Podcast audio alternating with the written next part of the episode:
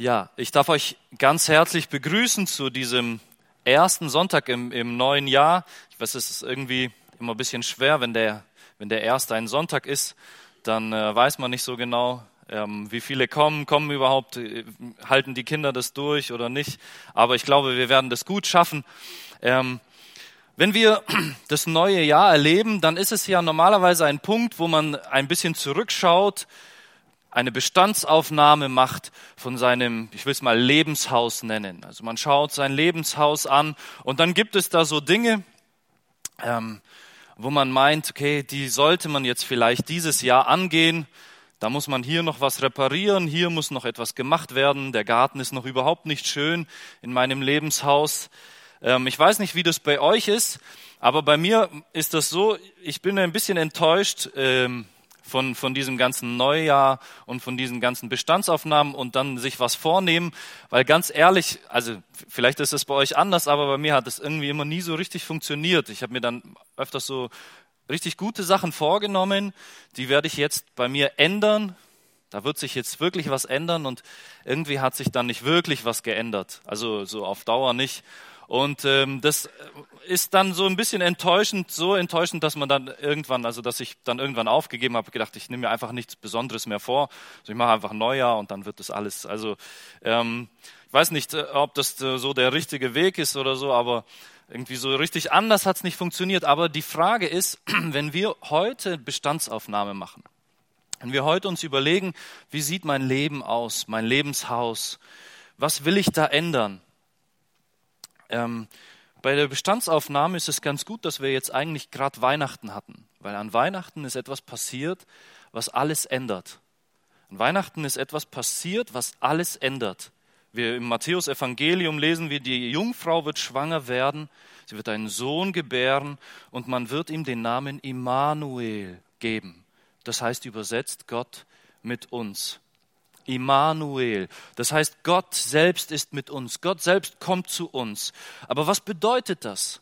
Was bedeutet das, wenn ich heute Bestandsaufnahme mache und in meinem Leben Weihnachten passiert ist? Wenn tatsächlich Immanuel für mich Wirklichkeit geworden ist, dass, wenn tatsächlich Gott mit mir ist. Wisst ihr, ich hatte vor einigen Wochen ein Gespräch mit einem Ehepaar und die Frau, die kam nach der Bibelstunde und sie sagte so in etwa, so etwas wie, das mit Jesus, das will ich auch haben. Also sie wusste nicht, wie sie das erklären soll, was sie haben wollte. Sie war schon, sie hat immer wieder die Gemeinde besucht, sie war immer da, ähm, schon seit ein paar Monaten hat sich das alles angehört, hat zugehört und sie hat, sie hat nicht gewusst, wie sie das erklären soll. Sie hat einfach nur äh, gesagt, ja, das, Jesus und so, das, ich will das auch haben. Ich will das haben. Und das ist erstaunlich. Sie wusste, dass es etwas gibt, was sie brauchte. Sie wusste, dass sie jemanden haben muss. Und das war dann äh, sie als Ehepaar. Sie wollten beide. Sie wollten das haben, von dem in der Bibel die Rede ist. Von dem, von dem, was an Weihnachten passiert ist. Von dem, was sie in den Predigten hören. Von dem, Gott hat ihnen die Augen geöffnet und sie haben gesehen, dass sie Jesus brauchen. Und jetzt glauben sie beide an seinen Namen und jetzt möchten sie sich beide taufen lassen. Wisst ihr, Jesus ist ihr Immanuel geworden. Jesus ist nicht einfach vor 2000 Jahren irgendwann geboren und in die Welt gekommen, sondern Jesus ist in ihr Leben gekommen. Gott ist Jesus oder Gott ist in, zu ihnen gekommen. Wisst ihr, als damals Jesus geboren wurde in Bethlehem, da ging der Himmel auf. Mächtige Engelwesen haben äh, Gott gepriesen, die waren voller Erstaunung und voller Anbetung dafür, was Gott als Mensch auf dieser Erde tun würde. Also der Himmel hat sich gefreut, als Gott auf die Erde gekommen ist, aber wisst ihr, im Himmel ist genau die gleiche Freude, wenn Jesus in das Leben eines Menschen kommt. Weil das ist genau dasselbe. Es ist, äh, es ist eigentlich ja wie Weihnachten so ein bisschen. Jesus kommt in mein Leben und im, äh, Jesus Jesus sagt selber, im Himmel ist Freude über einen Sünder, der Buße tut. Der Himmel feiert ein Fest, wenn ein Mensch, wenn Jesus in das Herz eines Menschen kommt. So wie damals können wir uns das vorstellen, die Engel, die gesungen haben, Ehre sei Gott in der Höhe. Das ist das, was in dem Leben dieser Frau und von diesem Mann passiert ist, als sie gesagt haben, das mit Jesus, das will ich auch haben. Wisst ihr, und mir, ich möchte, dass wir uns heute anschauen, was es bedeutet, wenn Christus in dein Leben kommt. Weil das ist wichtig, wenn du Bestandsaufnahme machst, wenn du dir überlegst, wo du stehst in deinem Leben, dann musst du diese Frage beantworten, weil die ändert alles. An dieser Frage entscheidet sich alles. Ist Jesus in dein Leben gekommen? Wenn Jesus in dein Leben gekommen ist, wenn du dich, wir nennen das bekehrt, wenn du dich bekehrt hast, dann hast du nicht einfach die Adresse gewechselt, wenn du Jesus ergriffen hast. Das ist nicht einfach eine, nicht einfach nur eine Entscheidung, die man trifft. Natürlich, es ist eine Entscheidung, die man trifft, aber es ist nicht nur das. Es passiert viel mehr. Es ist nicht so, dass vorher habe ich nicht an Jesus geglaubt und jetzt glaube ich an Jesus. Tatsächlich passiert viel mehr, wenn man Jesus ergreift. Jesus kommt ins Lebenshaus und Jesus bringt eine ganz neue Einrichtung mit und Jesus bringt alles, Jesus macht alles anders, außen und innen, alles wird umgebaut und neu ausgestattet. Und vielleicht gehört Jesus schon dir, vielleicht hast du ihn schon ergriffen, vielleicht hast du ihn ergriffen und bist von ihm ergriffen worden, dann lies das, was wir heute lesen wollen und freu dich daran, was Jesus mitgebracht hat, als er in dein Leben gekommen ist. Sei ermutigt und sing wie die Engel, Ehre sei Gott in der Höhe und Frieden auf Erden und Frieden in mir. Aber weißt du, vielleicht, vielleicht lebst du ohne Jesus, vielleicht lebst du aus eigener Kraft. Vielleicht versuchst du dein Lebenshaus so selber umzubauen mit guten Vorsätzen, versuchst dir das Leben und den Segen selber zu ergreifen, dann hör zu, was Jesus dir anbietet. Völlig ohne Rückhalt. Also ohne, dass, dass er etwas fordert dafür, sondern einfach ein Angebot, das er dir macht. Und überleg dir, du musst eine persönliche Wahl treffen. Willst du ohne ihn bleiben oder willst du ihn ergreifen und von ihm ergriffen werden? Und wir lesen dazu den Epheserbrief, Kapitel 1, Vers 3. Epheser Kapitel 1, Vers 3. Das ist sozusagen das Zentrum der Predigt heute. Ähm, und von da aus wollen wir ein bisschen weiter schauen, weil das, was danach kommt, gehört noch ein bisschen, gehört noch dazu. Und da müssen, dann brauchen wir noch ein paar Sachen aus den folgenden Versen. Aber das ist das Zentrum, um das es uns heute gehen soll. Epheser 1, Vers 3. Gepriesen sei der Gott und Vater unseres Herrn Jesus Christus, der uns gesegnet hat mit jedem geistlichen Segen in den himmlischen Regionen in Christus. Von diesem Vers wollen wir anfangen. Dieser Vers, über den kann man so schnell hin, hinwegsehen, aber dieser Vers ist so voll mit Bedeutung. Und wir wollen uns heute anschauen, wir wollen den Geber, den Träger und ein Geschenk anschauen. Der Geber, der Geber ist Gott, der Vater unseres Herrn Jesus Christus. Das sagt dieser Vers. Der Träger ist Christus und das Geschenk oder die Geschenke ist jeder geistliche Segen des Himmels. Jeder geistliche Segen des Himmels. Als erstes mal der Geber. Wisst ihr, Paulus schreibt diesen Brief und der Brief ist noch ziemlich am Anfang. Also Paulus hat eigentlich nur die Einleitung, nur den Gruß vorher gehabt. Und das Erste, was er eigentlich macht, also das Erste, wo es an den Inhalt geht, das Erste, was, was er tut, ist, er bricht den Lobpreis aus. Er ist voller Erstaunen über das, was der Vater in Christus geschenkt hat. Paulus selber hat dieses Wunder erlebt. In Paulus sein Leben ist Christus gekommen und alles wurde neu. Saulus war, also Paulus, früher Saulus war, war ein ganz erfolgreicher junger Mann, ein gelehrter Mann mit guten politischen Aussichten. Paulus oder Saulus hatte eigentlich alles, was man sich wünschen kann als junger Mann, aber er wurde Paulus. Er wurde ein Apostel von Jesus Christus. Er hat Jesus Christus ergriffen. Und er ist von Christus ergriffen worden. Und er weiß, und er sagt uns, diese große Gabe, das ist ein Geschenk, das Gott mir gemacht hat, das Gott uns gemacht hat, diesen Christus. Wisst ihr, wir kennen alle Johannes 3, Vers 16. So sehr hat Gott die Welt geliebt, dass er seinen eingeborenen Sohn gab, damit jeder, der an ihn glaubt, nicht verloren geht. Also der Vater gibt uns seinen Sohn. Der Vater schenkt uns seinen Sohn. Gott, der Vater, hat Jesus Christus in die Welt gegeben. Das haben wir vor, vor zwei Wochen eben an Weihnachten gefeiert. Aber das, was Paulus hier feiert, ist nicht einfach Weihnachten. Weihnachten feiern alle, feiern viele. Aber was Paulus hier feiert, ist was viel Persönlicheres. Er schreibt davon und er sagt, gepriesen sei der Gott und Vater unseres Herrn Jesus Christus, der uns gesegnet hat, der uns beschenkt hat in Christus.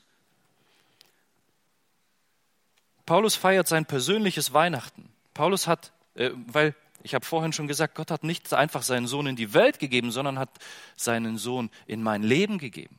Gott hat den Sohn nicht in die Welt einfach so gegeben, sondern er hat ihn in dein Leben gegeben. Das ist das, was viel, viel größer ist. Wir können das vielleicht so vergleichen. Schaut mal, ähm, in England, da ja, oder da, da gibt's ja noch Könige. Und wenn der König Geburtstag hat, dann feiert das ganze Land Geburtstag vom König. Also alle feiern. Ganz England oder Großbritannien oder wie auch immer, äh, was da alles dazugehört. Aber wisst ihr, ähm, da feiert noch jemand Geburtstag und die feiern ganz anders, nämlich die Familie des Königs, seine Kinder, die feiern ganz anders Geburtstag. Für die einen ist das nur ein Herrscher, der Geburtstag hat, aber für die anderen ist es der Vater, der Geburtstag feiert. Und so ähnlich ist das mit Weihnachten. Weihnachten kann jeder feiern und die Leute können sich beschenken und alles Mögliche machen. Aber Weihnachten feiern ist etwas ganz Besonderes für uns, die wir selber diesen Jesus haben die wir nicht einfach nur vom Hören sagen, die wir den im Fernsehen gesehen haben oder die, von dem wir in der Bibel gelesen haben vielleicht, sondern wir feiern ganz anders. Wir haben ein Geschenk selber bekommen. Wir feiern nicht so sehr, dass Gott seinen Sohn in die Welt geschickt hat, sondern wir feiern, dass Gott seinen Sohn uns gegeben hat und dass Jesus in uns gekommen ist. Und so ist, so feiern wir mit Paulus. Das ist das, was Paulus so beeindruckt oder worüber Paulus sich hier so freut. Er sagt, Gott der Vater, gepriesen seist du, weil du uns in Christus so reich beschenkt hast. Das ist der Geber, Gott der Vater, der es gut mit uns meint und der uns Gutes geben will. Dann kommt der Träger, der Träger dieser Gaben, die Gott uns gibt. Paulus sagt, in Christus hat Gott uns jeden geistlichen Segen des Himmels geschenkt. Das bedeutet, ähm, wenn man diesen Satz nimmt, ähm, Gott schenkt uns jeden geistlichen Segen, aber nicht einfach so, sondern jeder geistliche Segen, der kommt mit Christus. Jesus Christus bringt jeden geistlichen Segen des Himmels mit. Ähm, man kann es vielleicht auch anders sagen, im Himmel gibt es nichts, im Himmel gibt es nichts Gutes mehr, was Gott uns noch nicht gegeben hat, wenn wir Christus bekommen haben. Im Himmel gibt es nichts Gutes mehr, was Gott dir noch geben könnte, wenn du Christus ergriffen hast. Und das ist, das ist erstaunlich. Das ist etwas, was mich jedes Mal, wenn ich diesen Satz höre, was mich jedes Mal neu zum Nachdenken bringt. Es gibt nichts mehr, was ich noch brauchen könnte, was ich noch von Gott erbitten könnte, was Gott mir nicht in Christus schon geschenkt hat. Wisst ihr, und ich möchte nur einmal klarstellen, hier geht es nicht darum, wir beten um viele Dinge. Wir beten zum Beispiel manchmal um Gesundheit, wenn wir krank sind. Wir beten manchmal um eine neue Arbeitsstelle und so. Das sind alles, alles auch Dinge, die wir von Gott erbitten und die Gott uns schenkt oder manchmal auch nicht schenkt oder die er uns manchmal nimmt. Das ist aber nicht das, um was, Paulus, um was es hier Paulus geht. Es geht hier nicht um diese alltäglichen Dinge. Von diesen, ja, da können, haben wir manche Dinge und manche nicht. Aber von den Dingen, die wirklich was wert sind, von einem echten Segen, den der Himmel zu bieten hat, von dem gibt es nichts mehr, was uns in Christus nicht schon gegeben wurde. Jesus sagt, Jesus sagt selber in den Evangelien, sagt er, wer den Sohn hat, der hat das ewige Leben. Und wer den Sohn nicht hat, der hat das ewige Leben nicht. Die, die Gleichung ist ganz einfach. Wenn du den Sohn hast, hast du das Leben wenn du ihn nicht hast, hast du es nicht. Dann bist du tot. Oder ähm, Paulus, den gleichen Gedanken hat er auch im Römerbrief. Er sagt, Gott hat seinen eigenen Sohn nicht verschont, sondern hat ihn für uns alle dahingegeben. Wie sollte er uns mit diesem Sohn nicht auch alles schenken? Das ist so, wenn wir uns das so vorstellen, Jesus, äh, Gott hat uns, ähm, Wilhelm Busch sagt, seinen Sohn vom Herz gerissen und hat ihn uns geschenkt, das Allerwertvollste, was er hat. Meint ihr, es gibt noch irgendwas, was es ihm schade wäre, uns zu geben, wenn er uns seinen Sohn schon gegeben hat? Und so ist das, wenn Gott uns seinen Sohn gibt, dann wird er nichts mehr zurückhalten. Nichts. Es gibt nichts, was Gott uns noch geben kann, wenn wir Christus haben.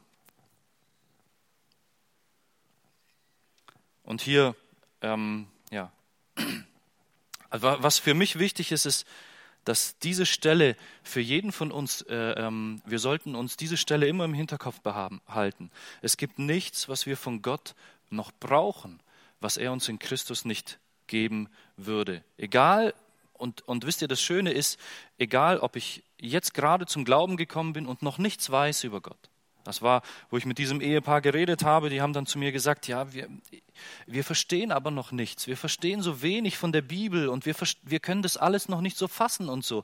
Und die fühlen sich so, so schlecht oder so zweite Klasse, so, so minderwertig als Christen. Aber das müssen sie nicht, weil sie haben genauso viel von dem Segen des Himmels bekommen, wie jemand, der schon seit 70 Jahren Christ ist und jedes Jahr die Bibel komplett durchgelesen hat und alles weiß und alles versteht. Der eine hat nicht mehr und der andere nicht weniger, weil wer Christus bekommen hat, hat alles bekommen. Mehr gibt es nicht. Mehr können wir nicht erreichen. Wir sind als Menschen immer so, wir wollen immer Dinge erreichen, wir wollen mehr haben. Deswegen nehmen wir uns auch an, an Silvester meistens, an so Neujahr immer wieder was vor, weil wir wollen unser Leben verbessern. Mehr sein, mehr werden. Mehr sein, als wir vorher waren. Aber in Christus, wenn wir Christus haben, gibt es nicht noch mehr, sondern dann hat man alles. Das ist das, was Paulus uns hier sagt. In Christus ist jeder Segen des Himmels. Jeder Segen, den Gott hat, hat er uns gegeben. Du kannst nicht mehr haben, wenn du dich bemühst und geistlicher wirst. Und du kannst auch nicht weniger haben, wenn du versagst und wenn du stolperst. Wenn du Christus hast, hast du alles. Jesus Christus ist der, der diesen Segen mitbringt. Ihn müssen wir ergreifen und dann haben wir alles, was es zu haben lohnt in diesem Leben und im ewigen Leben. Paulus sagt hier immer wieder dieses jeder geistliche Segen. Und ich habe dann einfach mal gesagt, okay, das ist das Geschenk, was Gott uns macht in Jesus Christus.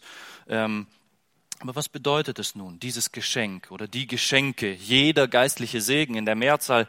Was sind denn diese Segnungen, die Jesus Christus mitbringt, wenn ich ihn ergreife, wenn ich mich bekehrt habe? Wisst ihr, wenn ich äh, an dieses denke, was da passiert, dann ist mir so ein Beispiel eingefallen. Und zwar, schaut mal, wenn ihr, ich weiß nicht, wie das bei euch ist, ob ihr äh, das, äh, also bei uns in der Gemeinde gibt es ein paar, die bauen ihr Haus selber. Und äh, wenn die mich zum Beispiel anrufen auf ihre Baustelle, dass ich ihnen helfe, dass ich ihnen, dass ich da mitarbeite, dann kann ich gerne kommen. Also ich kann gerne kommen, aber ich bringe relativ wenig mit. Also wenig Erfahrung, das meiste von dem, was die dort machen müssen, habe ich noch nie gemacht. Das heißt, ich komme dorthin mit wenig Erfahrung und noch dazu schlecht ausgestattet. Also ich habe auch das Werkzeug nicht. Ich habe so einen Akkuschrauber, aber das ist so einer, also ja, der ist so, der war sehr billig, der funktioniert halt, der dreht sich, aber, aber der ist sehr schnell leer und, und hat auch nicht viel Kraft. Äh, und wenn ich dann dorthin komme und dann mit denen ihren Werkzeug dann arbeite, die, die haben viel Besseres. Also wenn ich komme, dann bringe ich ziemlich wenig mit. Ich kann mir Mühe geben, kann helfen, aber die Verantwortung für alles, das muss die Person dann, der Bauleiter, übernehmen. Der muss das machen. Aber wisst ihr, ich habe einen Freund und ähm, bei dem ist es ganz anders. Wenn ich den rufe, dann bringt er alles mit. Alles. Er bringt die Erfahrung mit, weil das, was ich machen muss, hat er alles schon gemacht. Der weiß ganz genau, wie das geht. Aber er bringt nicht nur die Erfahrung mit, er bringt auch noch das Werkzeug alles mit. Obwohl ich vielleicht selber einen Akkuschrauber habe, bringt er seine drei Akkuschrauber mit, weil alle drei von seinen Akkuschraubern, alle drei sind besser als meine. Und er bringt nicht nur die Akkuschrauber und das alles mit, sondern er bringt auch noch das Material mit, das ganze Baumaterial, weil, weil ich das nicht habe und weil ich nicht weiß, was ich da kaufen muss, weil ich mich nicht auskenne. Und weil er, wenn er mich fragt, wie ich das machen will, sage ich, du, ich weiß nicht genau, wie ich das machen will. Wie, wie, wie will ich das denn machen? Dann sagt er, ja, du, du brauchst das und das und das. Und dann sage ich, ja, wo kriege ich das? Ja, egal, ich bringe das mit. Und dann bringt er das alles mit und er kommt und ähm, so jemand braucht man auf der Baustelle. So jemand braucht man, wenn man ein Lebenshaus baut. Und wisst ihr, das ist es, was Paulus uns hier beschreibt, was Jesus macht, wenn er in unser Leben kommt wir sind die Leute, die keine Ahnung haben. Wir wollen ein neues Badezimmer machen, aber wir wissen nicht, wie das geht. Wir wissen nicht, mit was wir beschichten müssen und wie man das am besten macht.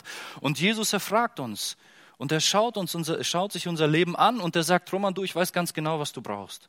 Ich besorge alles, warte, ich komme. Und dann kommt er mit seinem riesigen LKW und er bringt all die Sachen mit und all das Werkzeug mit und all die Erfahrung mit. Und das Einzige, was ich machen muss, ist, ich muss ihm ein bisschen zur Hand gehen. Er sagt mir dann, jetzt stell dich hier hin, jetzt halt hier fest, jetzt mache ich das und dann macht er das alles. Und das ist das Bild, was Paulus will, dass wir hier sehen, wenn wir an Jesus denken. Jesus kommt und er bringt all das mit, was wir brauchen. Und er macht all das, was wir nicht können. Und er weiß all das, was wir nicht wissen und was wir wissen müssten. Und jetzt ist die Frage, was ist es denn, was Jesus mitbringt? kommt jetzt in mein Lebenshaus, er ist in dein Lebenshaus gekommen, hoffentlich. Was hat er mitgebracht? Was ist es, was er dir geschenkt hat? Was ist dieser Segen des Himmels? Und Paulus schreibt in den folgenden Versen im Epheserbrief, schreibt er uns von den Segnungen, die wir in Christus haben. Und ähm, ich möchte, dass wir uns die, dass wir ja die so ein bisschen überfliegen. Wir können da nicht so viel auf denen stehen bleiben, aber ähm, Jesus bringt mit, und zwar in den Versen 4 und 5. Da schreibt Paulus, was Jesus uns mitbringt. Und das ist das Erste, was er uns mitbringt. Wir sind auserwählt und vorherbestimmt. Auserwählt und vorherbestimmt. Das sind die Verse 4 und 5. Also Epheser 1, Verse 4 und 5. Wie er uns auserwählt hat in ihm vor Grundlegung der Welt, dass wir heilig und untadelig seien vor ihm in Liebe und wie er uns zuvor bestimmt hat zur Sohnschaft durch Jesus Christus für sich selbst, nach dem Wohlgefallen seines Willens. Also wenn Jesus kommt, dann bringt er das mit. Und diese Auserwählung, das ist eines der, eines der schweren Themen in der Bibel. Und ähm, wer Christus hat, der darf wissen, dass das für ihn gilt. Das ist es eines der Dinge, die Christus mitgebracht hat. Der darf wissen, dass er vor Grundlegung der Welt von Gott in Christus auserwählt wurde und dass er vorherbestimmt wurde, Gottes Kind zu sein. Und ähm, ich, ich weiß, äh, man streitet viel über dieses Thema, aber ich glaube, vielleicht sollten wir einfach mal schauen. Ich glaube, dass Paulus es hier nicht hier darum geht, um eine theologische Diskussion, sondern er will, er freut sich über etwas, was Gott für ihn getan hat, worüber er sich so erstaunt und wundert. Und wisst ihr, in geheimnisvoller Weise ist, äh, geht unsere Entscheidung für Gott. Dann, wenn ich mich für Gott entscheide, wenn ich sage, Jesus, den will ich haben, geht dieser Entscheidung Gottes Entscheidung für uns voraus. Es ist nicht so, dass wir, Gott entscheidet sich nicht deswegen für uns, weil wir uns für ihn entschieden haben. Es ist nicht so, dass er wartet und sagt, ah, wenn du willst, dann will ich auch. Sondern es ist andersrum. Unsere Entscheidung für ihn steht auf dem Fundament seiner Entscheidung für uns. Ich, ich will das mal mit so einem Beispiel machen. Es ist so wie ein Echo. Stellt euch mal vor, ihr seid in den Bergen ganz weit oben und ihr ruft laut, ihr schreit laut in, in die, äh, ins Tal Hallo. Dann antworten die Berge, die eigentlich nicht sprechen können, die eigentlich tot sind, die antworten euch mit einem Hallo, mit einem Echo. Und so ist das, und da glaube ich fest dran, so ist es mit Gott. Wenn du Jesus ergriffen hast, wenn du Jesus seinem Ruf gefolgt bist, dann ist diese Umkehr das Echo deines Herzens auf den Ruf von Gott. Eigentlich kann dein Herz, dein steinernes Herz nicht antworten. Paulus schreibt im Epheserbrief im Kapitel 2, er sagt, ihr wart tot in euren Sünden. Eigentlich geht das nicht, dass jemand tot ist und antwortet, aber wie ein Echo in den Bergen, wo die toten Berge antworten können, so antwortet unser Herz auf den Rufer. Und so ruft Gott das Echo aus unserem Herzen. Und das ist eine riesige Aussage. Und wir können die nicht fassen, wie das funktioniert, weil wir, weil wir Wesen sind, die in dieser Welt und in dieser Weltzeit gefangen sind. Wir, wir können das nicht, wir können da nicht ausbrechen aus der Zeit. Wir können nicht mal uns vorstellen, wie das ist, aus der Zeit auszubrechen. Aber Gott steht über der Zeit. Für Gott gibt es nicht, Gott ist nicht gefangen im Gestern, heute und morgen, sondern er steht da drüber und er ruft und wir antworten. Warum ist es wichtig, dass wir das wissen? Nun, ganz sicher nicht darum, damit wir darüber streiten, damit wir darüber diskutieren, wie das jetzt genau ist und wie das funktionieren kann. Ich glaube auch Paulus, äh, Paulus äh, sagt das ja hier nicht deswegen. Paulus sagt das hier voller Erstaunen. Er freut sich darüber. Er freut sich darüber und für uns kann, ist das eine Sicherheit, das zu wissen. Es ist nicht meine Umkehr, die alles bewirkt hat. Nein, Gott hat dich je und je geliebt, bevor es dich gab Bevor die Welt grundgelegt wurde, hat er dich in seiner Liebe gerufen. Das bedeutet, die Basis für unsere Rettung ist nicht meine Entscheidung, sondern sie ist seine Entscheidung für mich. Sie ist seine Entscheidung für dich. Das ist die Basis deiner Errettung. Wisst ihr, die Basis meiner Errettung ist nicht, dass meine Entscheidung fest genug steht, dass ich mich für Jesus entschieden habe und dass ich morgen nicht von dieser Entscheidung abweiche. Weil meine Entscheidung steht nicht fest genug. Auf sie will ich mich nicht verlassen. So eine Basis wäre wackelig, weil wir Menschen sind schwach und unbeständig und wir sind zum Schlechten geneigt. Wenn es daran hängen würde, dass wir genug Liebe und Hingabe für Jesus aufbringen, dass wir auch morgen noch Jesus lieben, dass wir das irgendwie schaffen, dann wären wir verloren, weil wir niemand von uns sicherstellen kann, dass er morgen Jesus Christus noch liebt, weil wir es nicht können, wir, wir können es nicht, wir schaffen es nicht. Wir können uns bemühen heute, aber all unsere guten Vorsätze sind so wackelig. Und da ist es, die Basis ist, dass er uns vor Grundlegung der Welt geliebt hat. Und diese Basis steht fest. Und natürlich ist meine Liebe und meine Hingabe an ihn wichtig heute. Es ist wichtig, dass wir heute ihm folgen und dass wir mit aller Kraft ihm folgen. Das ist wichtig. So bauen wir ein Leben als Christen.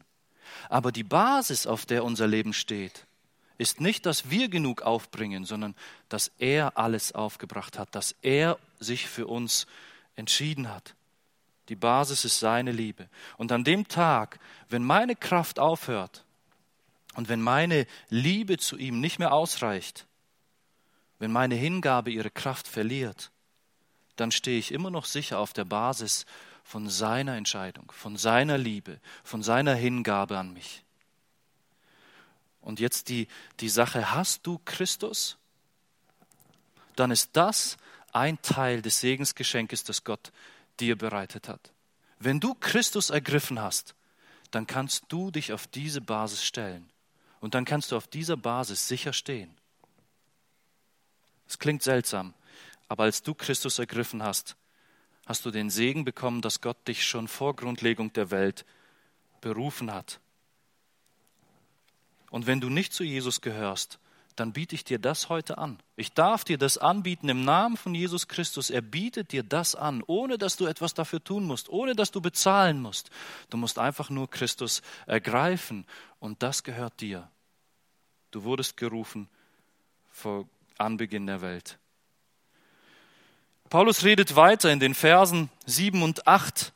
Da kommt noch einmal so ein großer Block an, äh, an Segen, den Gott gibt. Und zwar die Verse 7 und 8, da steht drinnen, Moment, indem wir, also in Christus, indem wir die Erlösung haben durch sein Blut, die Vergebung der Vergehungen nach dem Reichtum seiner Gnade, die er uns gegenüber hat, überströmen lassen in aller Weisheit und Einsicht. Wer Jesus Christus ergreift, der bekommt in ihm den Segen der Erlösung durch sein Blut und die überströmende Vergebung Gottes. Das ist es, was Jesus mitbringt, wenn er kommt. Wisst ihr, das ist auch das, was wir am meisten mit Jesus verbinden, oder? Wenn wir von Jesus reden, was er bringt, dann reden wir immer davon, dass Jesus uns die Vergebung bringt. Das ist so das, das Zentrum von Jesus, seinem Erlösungswerk. Und das ist auch eins der, der größten Dinge, weil das ist das, wofür Jesus am Kreuz sein Blut vergossen hat, damit er die Seinen erlöst aus der Macht der Sünde und des Todes. Wisst ihr, wenn man in der Bibel Erlösung liest, ähm, dann haben die Menschen damals, wenn sie dieses Wort gelesen haben, dann haben sie immer an eine Sache gedacht, und zwar an Sklaven, die man aus der Sklaverei freikauft. Das war Erlösen. Wer genug Geld hatte, wenn dir ein Sklave Leid getan hat von irgendjemand anders und du hattest genug Geld, dann konntest du hingehen und du konntest sagen, wie viel willst du für diesen Sklaven? Ich möchte ihn dir abkaufen. Und dann ähm, wenn der Besitzer dann den Preis sagt, dann hast du den Preis bezahlt und dann hast du ihn ähm, gekauft. Aber wenn du ihn dann frei gekauft hast, also nicht für dich, sondern wenn du ihn in die Freiheit gekauft hast, hast du ihn erlöst. Du hast ihn ausgelöst. Und äh, das ist das, was Gott mit uns in Jesus gemacht hat, was Jesus mit seinem Blut bezahlt hat. Als wir Menschen, wisst ihr, wir Menschen, als wir uns von Gott abgewandt haben, damals, als Adam und Eva sich von Gott abgewandt haben und jeder einzelne Mensch, der sich von Gott abwendet, ähm, der, der, wer, wer sagt Gott, ich will nicht mehr, dass du über mich regierst, dieser Mensch wird nicht frei von einem Herrn. Nur weil er sagt, Gott, du bist nicht mehr mein Herr, ich bin jetzt mein eigener Herr. Der, ein Mensch wird nicht frei, wenn er sich von Gott abwendet. Ein Mensch, der sich von Gott abwendet, kommt in eine gefährliche Welt, wo riesige Feinde auf ihn lauern, die alle mächtiger sind als er. Der Satan und die Dämonen, die Sünde, die uns äh, umstrickt, die äh, uns gefangen nimmt. All die, die sind alle stärker als wir. Wir Menschen, wir sind, wir, wir, wenn wir uns von Gott abwenden, dann fallen wir in schreckliche Knechtschaft. Und ähm, das ist das, was Jesus auch gesagt hat. Jesus sagt, wer die Sünde tut, der ist der Sünde Knecht. Wer sündigt, der ist ein Sklave der Sünde und er sündigt deswegen, weil er ein Sklave ist, weil er sozusagen im Dienste der Sünde steht. Und er kann da nicht raus, er kommt da nicht raus. Und unsere Lebenserfahrung zeigt, dass das stimmt. Ich weiß nicht, ich glaube, ihr kennt das auch. Jeder von uns weiß, dass das stimmt. Schaut mal, äh, wenn wir mit jemandem reden, ich habe mal mit einem geredet, äh, der drogensüchtig war. Dieser Mensch versteht sogar, dass er sein eigenes Leben zerstört. Er versteht, dass er alle seine Beziehungen kaputt macht. Aber er kann nicht aufhören. Und er nimmt sich heute vor, dass es nie wieder passiert. Und morgen macht es wieder. Weil er, und das ist das, was Jesus sagt. Wer die Sünde tut, der ist ein Sklave der Sünde. Wer sich von Gott abwendet, der kommt unter die Herrschaft von mächtigen Feinden. Aus dieser Herrschaft kann er sich nicht befreien. Er ist ein Sklave geworden der Sünde. Wisst ihr aber, das geht jetzt um Drogensucht. Dann sagen wir, okay, damit haben wir alle wahrscheinlich nichts zu tun, hoffentlich. Aber das Gleiche gilt für Pornografie und für Sex. Das sind Dinge, die uns gefangen nehmen. Und sobald wir uns von Gott abwenden, sobald wir uns diesen Dingen zuwenden, ergreifen sie uns und sie nehmen Macht über uns. Und wir können aus dieser Sünde nicht raus. Deswegen ist es bei den Menschen in der Welt so, die verstricken sich immer tiefer und es wird immer grotesker, was sie machen, weil sie nicht anders können, weil es jeden Tag die Sünde mehr von ihnen fordert und mehr von ihnen will und sie werden jeden Tag mehr und, und komischere Dinge tun. Es bleibt nie bei einem kurzen Blick, sich irgendwelche Bildchen anschaut. Die Begierde wird immer mächtiger und mächtiger. Aber so ist es nicht nur in diesen Dingen, auch wenn wir Geld lieben und Besitz, wenn wir uns immer Gedanken darüber machen, wie wir unser Haus besser und schöner und neuer und unser Auto und das alles, diese Dinge, die nehmen uns gefangen und die halten unsere Gedanken fest und wir werden Sklaven von diesen Dingen. Sie haben uns.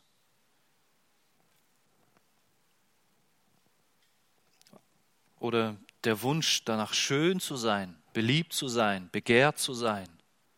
Das sind alles solche Dinge. Die Sünde erhebt Anspruch auf uns und wir können ihrer Macht nicht entkommen. Und das ist es, was Jesus macht. Er kommt und er bezahlt den Preis. Und er kauft uns los aus diesem. Und wenn wir Jesus ergreifen, dann ist es nicht mehr so, dass wir Sklaven der Sünde sind. Jesus hat gesagt, wer die Sünde tut, ist der Sünde Knecht. Aber aus diesem Muster lässt er uns ausbrechen mit seiner Erlösung. Das bedeutet es, erlöst zu sein. Man ist nicht mehr Sklave der Sünde. Man hat vielleicht noch das Gefühl, man müsste die Sünde tun, aber Jesus sagt uns, ich habe dich freigekauft, du musst es nicht mehr tun. Ich gebe dir die Kraft, dem zu widerstehen. Ich helfe dir, dein Leben zu ändern, aus der Sünde auszubrechen. Und ich sage dir, ohne Jesus wirst du aus den Sünden nie ausbrechen können. Aber mit Jesus wirst du ausbrechen können, weil die Erlösung des Himmels in Jesus Christus dir gehört, wenn du Jesus ergriffen hast und der in dein Leben gekommen ist.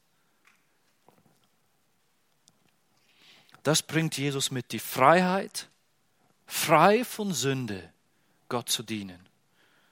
Aber wisst ihr, das, einzige, das, das ist nicht das einzige Problem, das die Sünde mitbringt, dass wir gefangen sind unter der Sünde. Wisst ihr, durch die Sünde kommen wir auch noch in Feindschaft zu Gott, unter das gerechte Urteil Gottes. Ein Sünder ist ein Ausgestoßener aus dem Reich Gottes. Ein Sünder kann nicht zurück ins Reich Gottes. Er muss den Lohn seiner Sünde tragen und im Römerbrief steht, der Lohn der Sünde ist der Tod. Und diesen Preis, den wir bezahlen müssen, den können wir nicht bezahlen, weil wenn wir ihn bezahlt haben, haben wir nichts mehr, dann sind wir nicht mehr. Aber Jesus kann ihn bezahlen.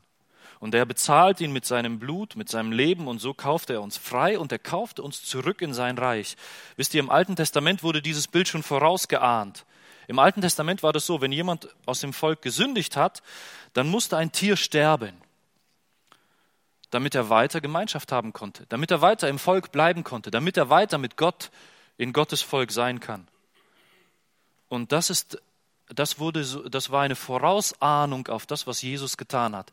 Jesus war dieses Opfer. Dieses Opfer, dass wenn ich gesündigt habe, ich meine Hand auf dieses Opfer lege und dem Opfer wird der Hals durchgeschnitten und das Blut läuft raus, damit meine Sünde bezahlt wird. Und das ist es, was Jesus gemacht hat, die Erlösung durch sein Blut. Wer Jesus am Kreuz erblickt, wird heil zu derselbigen Stund. Im Hebräerbrief steht, Jesus hat es nicht mit dem Blut von Böcken und Kälbern gemacht, sondern mit seinem eigenen Blut ist er ein für allemal ins Heiligtum eingegangen und er hat eine ewige Erlösung erlangt durch dieses einmalige Opfer. Und wenn du Jesus Christus ergriffen hast, dann hat er dich erkauft mit seinem Lebensblut. Aus Liebe hat er dich erlöst und du darfst nach Hause kommen. Du darfst im Lager bleiben. Du darfst im Volk Gottes mit äh, Gottes Leuten und mit Gott Gemeinschaft haben. Und Paulus sagt dann hier in diesen Versen auch, also er hat uns erkauft mit seinem Blut nach dem Reichtum seiner Gnade, die er hat überströmend uns mitgebracht. Paulus sagt, die Vergebung Jesu Christi ist überströmend, die er ins Leben bringt. Wenn du Jesus Christus ergreifst, bekommst du Vergebung. Vergebung ist das Schönste, was ein Mensch bekommen kann. Wisst ihr, ich kenne eine Person, äh, die hat einmal, oder ich, äh, jemand erzählte, wie, wie das in ihrem Leben war. Sie hat eine sündige Entscheidung getroffen, eine Entscheidung, die schlecht war, böse war. Und das Problem war, so eine Sache kommt nicht alleine, sondern die hat sich immer tiefer in die Sünde verstrickt. Hier eine Lüge, um das zu vertuschen, hier Betrügen, um das irgendwie unterm Teppich zu halten. Und immer mehr Menschen und immer mehr Leute wurden in, in diesem Ganzen verstrickt und immer mehr Menschen wurden verletzt. Und irgendwann, jeder Versuch, da irgendwie rauszukommen, hat sie immer nur noch weiter in, in Schuld gebracht. Und am Ende war das so, die, sagt, die Person sagte, sie wachte nachts auf und sie konnte einfach nicht mehr schlafen, weil sie sich überlegt hat, ich kann das nicht mehr in Ordnung bringen. Ich kann nichts mehr tun. Ich, ich, diese Dinge, die gehen nicht mehr in Ordnung zu bringen. Manchmal macht man Dinge so kaputt, dass man sie nicht mehr reparieren kann. Und die Person lag nachts wach und wusste nicht, was sie tun sollte. Die war verzweifelt, die war am Ende. Bis jemand diese Person zu Christus gebracht hat. Und Christus, als sie ihn ergriffen hat, brachte Christus Vergebung. Vergebung für, die, für diese verzweifelte Schuld. Jesus hat alle Last weggenommen. Und wisst ihr, obwohl die Folgen der Sünde immer noch da waren und obwohl Dinge, die, die sie kaputt gemacht hat, immer noch kaputt waren, durfte sie jetzt frei von der Schuld leben. Die Last der Schuld war weg. Es ist ein Wunder, das wir erleben dürfen. Und diese Person sagt, das war ein Wunder. Ich bin so erleichtert. Ich kann nachts ruhig schlafen. Ich muss mich nicht mehr plagen mit diesem Gedanken. Ich muss das nicht mehr in Ordnung bringen, weil ich kann es nicht und ich muss es auch nicht mehr. Jesus hat mir alle Schuld weggenommen. Es ist ein Wunder, das wir erleben dürfen und dieses Wunder brauchen wir.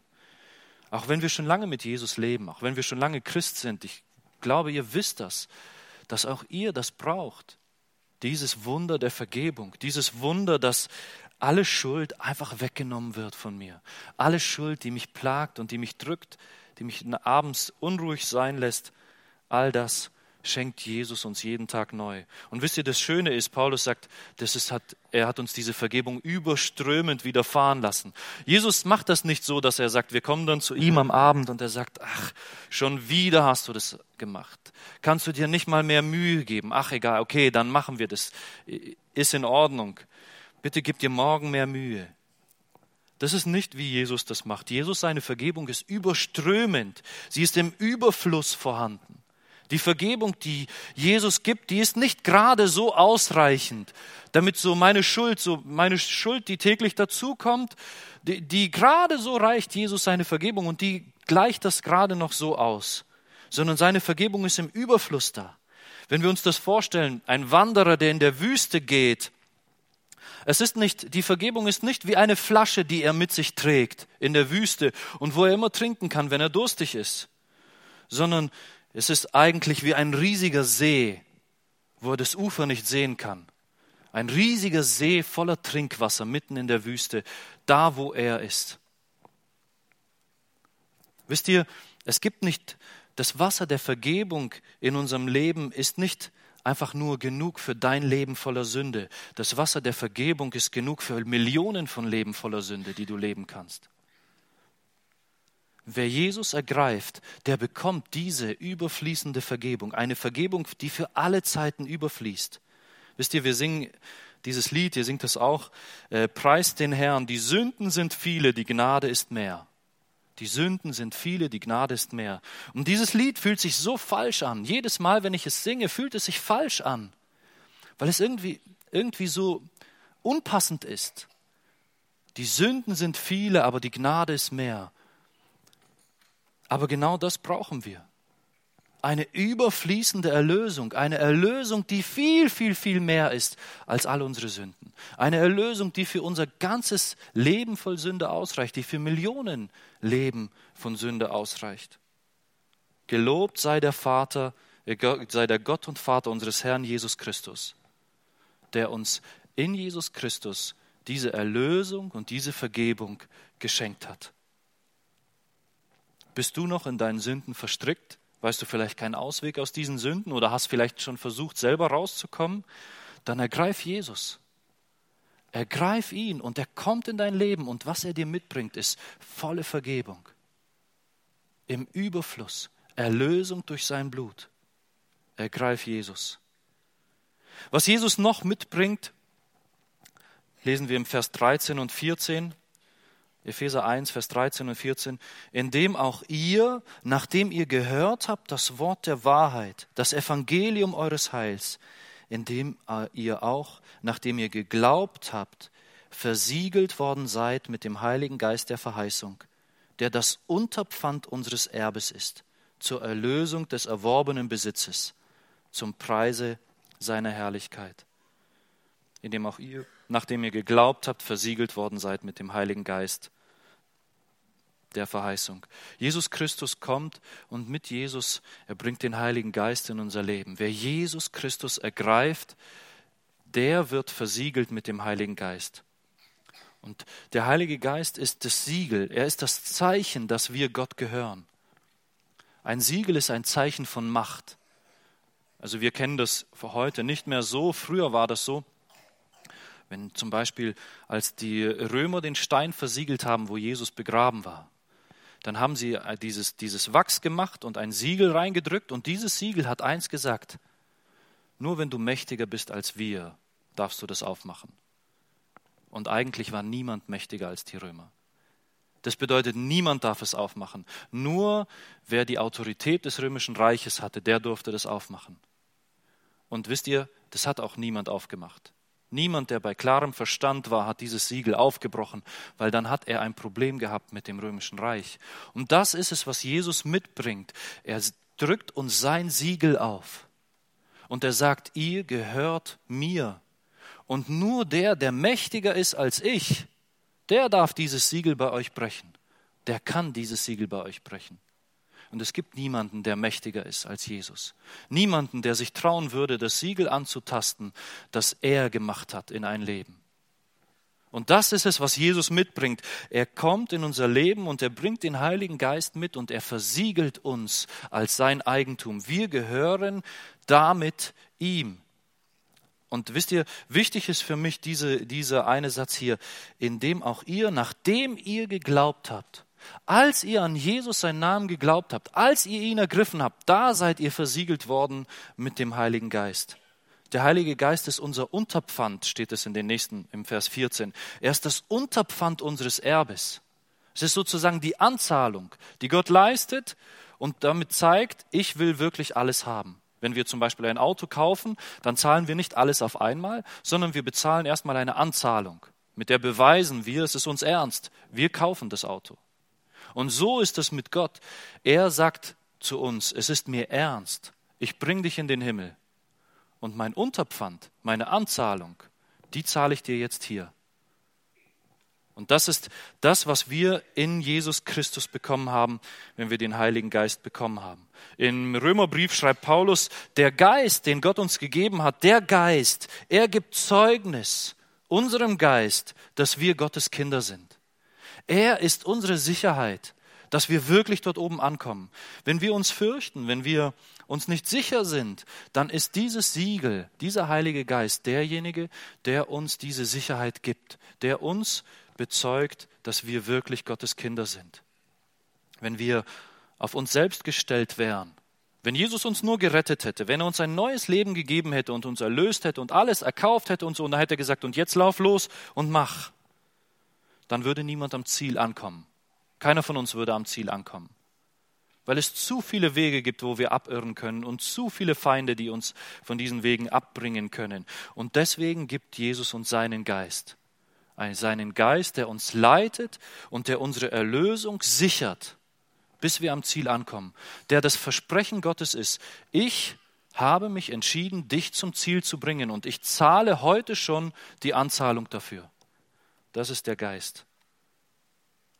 Im Römerbrief steht, ähm, wenn aber der Geist dessen, der Jesus aus den Toten auferweckt, in euch wohnt, dann wird auch derselbe, der Christus aus den Toten auferweckt hat, auch eure sterblichen Leiber lebendig machen durch seinen Geist, der in euch wohnt. Also Paulus sagt, wenn der Geist von Jesus Christus in euch wohnt, dann wird Gott so, wie er seinen Sohn auferweckt hat, auch euch auferwecken. Da, wo der Geist wohnt, die werden auferweckt werden. Und dass sie auferweckt werden, wissen sie, weil sie den Geist haben. Das ist das Geschenk, das der Vater uns in Jesus Christus macht. Und dieses Geschenk, und das ist vielleicht eine der besonderen Dinge, wenn, wenn Paulus sagt, jeder geistliche Segen des Himmels gehört uns, wenn wir Christus ergriffen haben. Das ist etwas, was, die, äh, was so heute die Leute immer wieder nicht so richtig äh, verstehen oder auch nicht richtig lernen. Oft sagt man, ja, du musst dorthin gehen und du brauchst noch den Heiligen Geist und solche Sachen. Das stimmt nicht. Wenn euch jemand erzählt, ihr müsst noch den Heiligen Geist bekommen oder irgendwas, dann, dann jagt ihn davon. Der ist ein Lügner und ein Betrüger, weil jeder geistliche Segen des Himmels gehört dem, der Christus ergriffen hat. Es gibt keinen Segen mehr. Es gibt keinen dritten Segen oder vierten Segen oder was für ein Segen auch immer noch irgendwann später, sondern es gibt nur diesen einen einzigen, nämlich Christus. Und wer ihn ergreift, der hat alles und er braucht nichts mehr.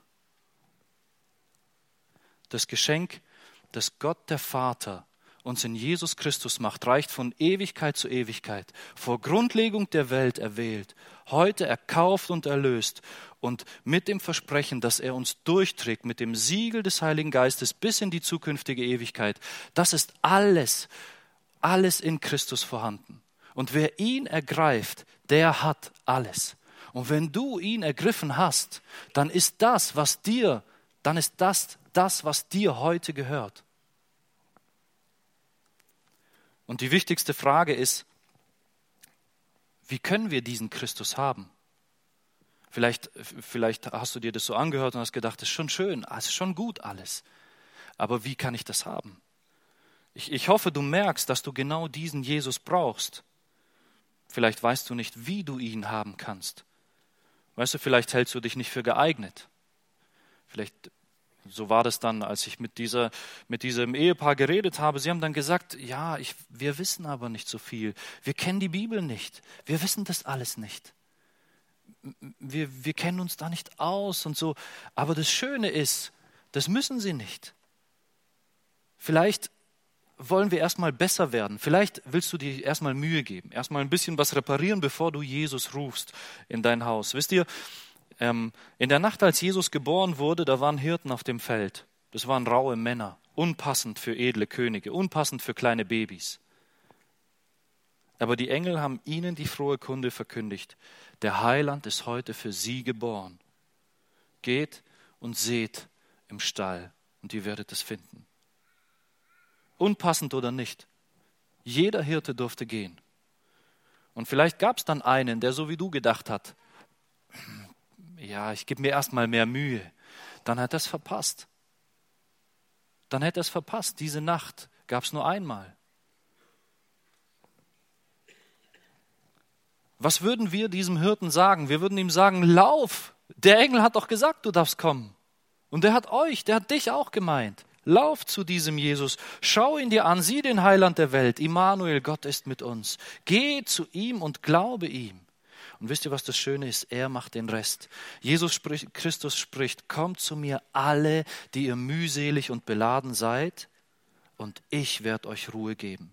Jesus sagt, wer zu mir kommt, den werde ich nicht hinausstoßen. Falte deine Hände und sag Jesus, dass du seine Rettung brauchst dass du ihn brauchst. Sag ihm, du, Jesus, das, was du hast, das, was du bist, das will ich haben. Ich will dich haben. Und wisst ihr, das Schöne ist, Jesus kommt und er kommt und er bringt alles mit. Du musst nichts wissen, nichts können, nichts machen. Er bringt das alles mit, das Werkzeug und das Baumaterial und die Erfahrung und er weiß ganz genau, was er tun will, wie er das machen will, dass dein Leben anders wird. Er bringt das alles mit. Er bringt all diesen Segen mit und alles wird neu werden. Das ist es, was Jesus uns bringt. Gepriesen sei der Gott und Vater unseres Herrn Jesus Christus, der uns gesegnet hat mit jedem geistlichen Segen des Himmels. Amen. Sollen wir noch beten? Ja. Stehen wir auf und ich bete noch.